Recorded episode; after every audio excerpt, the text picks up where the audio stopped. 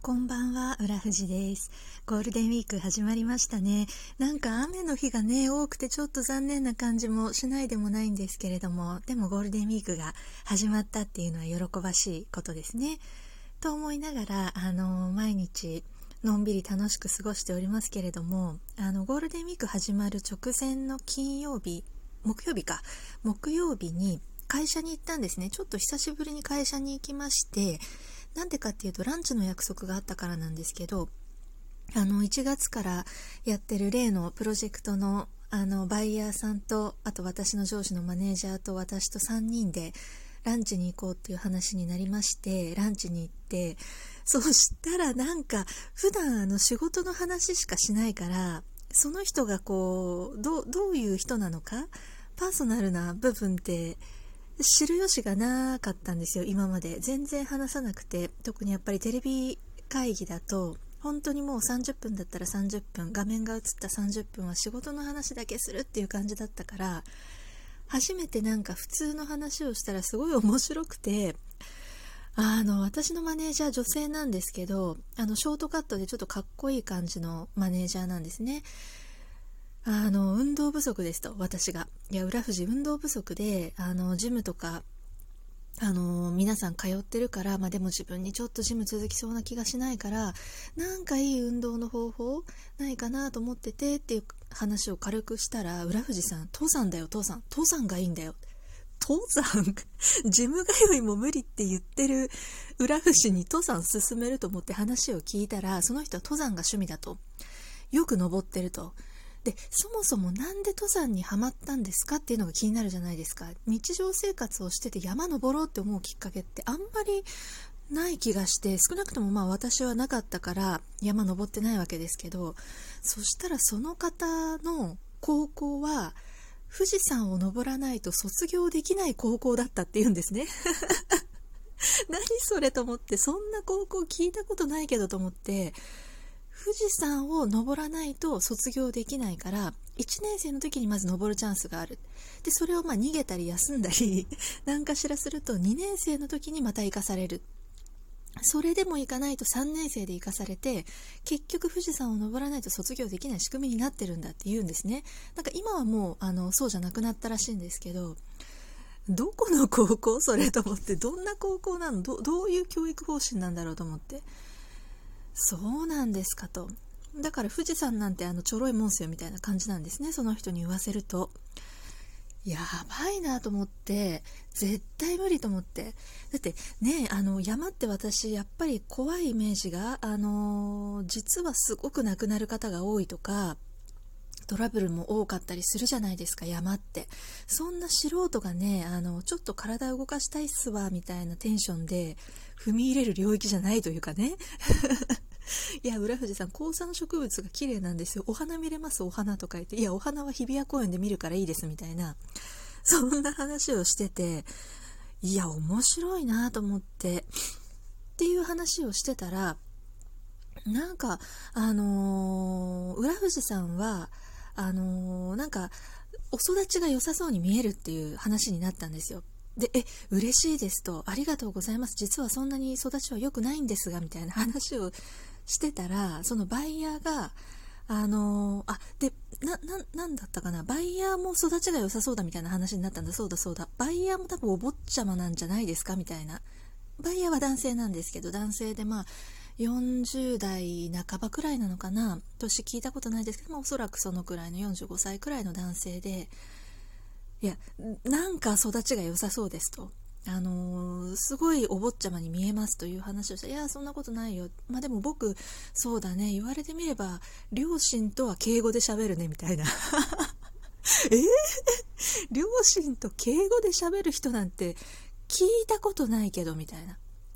で、ワクワクしちゃって、ちょうどその1月から3月期でドハマりしてた深夜ドラマがあるんですけど、あの、契約っていうドラマにすごいハマってて、それの中で総理大臣とその息子が出てくるんですね。で、その総理大臣の息子が、あの、敬語なんですよ、お父さんに対して。お久しぶりです。あの、お父さんが来てくださるなんて珍しいですね。何かあったんですか？みたいな。でもそういうイメージじゃないですか。ドラマの中とか、もう本当に大物政治家の娘と息子とか、なんか財閥の子供とかそのレベルじゃないと親に敬語はないでしょって思ってワクワクしちゃって それを伝えたんですねバイヤーに。えやばいじゃないですか。もう大物政治家か財閥かレベルですよねと。ただごとではないですそれはっていう。話をいや全然全然みたいな。あの地方でちょっと会社を経営しててみたいな。いやこれなんかあんま詳しく聞くのもあれだから聞かないけどやばいやつなんじゃないの？みたいな。地方でなんか会社経営してるなんかもしかしてそのその地域一帯をなんか制している有力なんちゃらかんちゃらみたいななんかそういうちょっとよくわかんないあの 実態わからないであの適当に言ってますけど。えー、やばーと思ってなんかやっぱり身の回りの人って特に仕事の人って仕事の話しかしないから掘り下げる機会がないじゃないですか。掘り下げたら面白い引き出し持ってる人いっぱいいるんだなと思って。その時になんか思ったんですよね。あの偶然そのプロジェクトが一緒だったマネージャーとそのバイヤーに話聞いただけでこんなになんかびっくりするような仰天エピソード。私にとっては仰天なんですよね。身近にその富士山を登らなきゃ卒業できない高校出身の方もいないし両親と敬語で喋る人もいないし 聞いたことないと思っていや面白いなと思って。だからやっぱりねせっかくその同じ空間で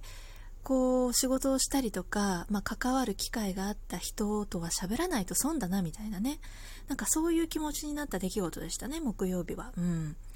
なのでね今後もその仕事の方も頑張りたいなと思いつつそしてあのお休みに入ったわけですけれども。いや今日ねあのー、一つ約束がなくなっちゃって来週あもう今週なのかな？来週か。5日5日にあの会社の先輩と日比谷公園を散歩し散歩しようという約束をしていたんですよ実は。ただその先輩から連絡来て本当にごめんちょっと諸事情で行けなくなったみたいな。あの別日にリベンジさせてくれみたいな。ああそうですか。まあでも諸事情っていうことはまあ何かあったんでしょう。あのー、そうですかと。じゃあまた別日程にしましょうみたいな。でも今からゴールデンウィークちょっと日程調整難しかったから、ちょっと先になりそうかなっていう感じはするんですけど、それすごい楽しみにしてたんで、あー、しょんぼりと思ってね、残念がってたんですけど、ただ1個それがなくなった分新しい予定も入りましてこれちょっとゴールデンウィークじゃないんですけどあの前回の収録配信で言ってたあの港区の飲み屋さんで出会ったドン小西系おじ？あのシュッとしたドン小西みたいなビジュアルの港区おじさんとあのその時に LINE を交換してちょこちょこやり取りしてたんですけどあの再来週それは2週間先になるんですけどあの何なんだ？ごご飯会っていうか飲み会？なんかちょっとよく詳細はわからないんですけど会うことになってそれすっごい楽しみで。いやなんかあのあの時収録の時も話したんですけどなんかおそらくなんですけど根っから明るい人なんですよね多分。根っから明るくてそのパーティーとか好きな人っぽい。わかんないですよ。もしかしたら2回目会ったら全然違うっていうパターンありえますけど、まあ、1回会った印象ではそんな感じなんですよ。だからまあ生態も謎だしなんかいろいろよくわかんないけどそれこそ引き出しいっぱい持ってそうだからすごいあの興味関心をそそられるというかね。なんであの面白い人だったなと思ってたらあの僕が出版した本の贈呈式をやろうと思うからあのこの日どうみたいなこの日空いてるみたいな。本の贈呈式って何みたいな。そもそも本出してたんだと思って検索したらまさかのファッション本じゃなくて自己啓発本っていう謎の あこっち系なるほど手広くやってる感じだと思いながらね。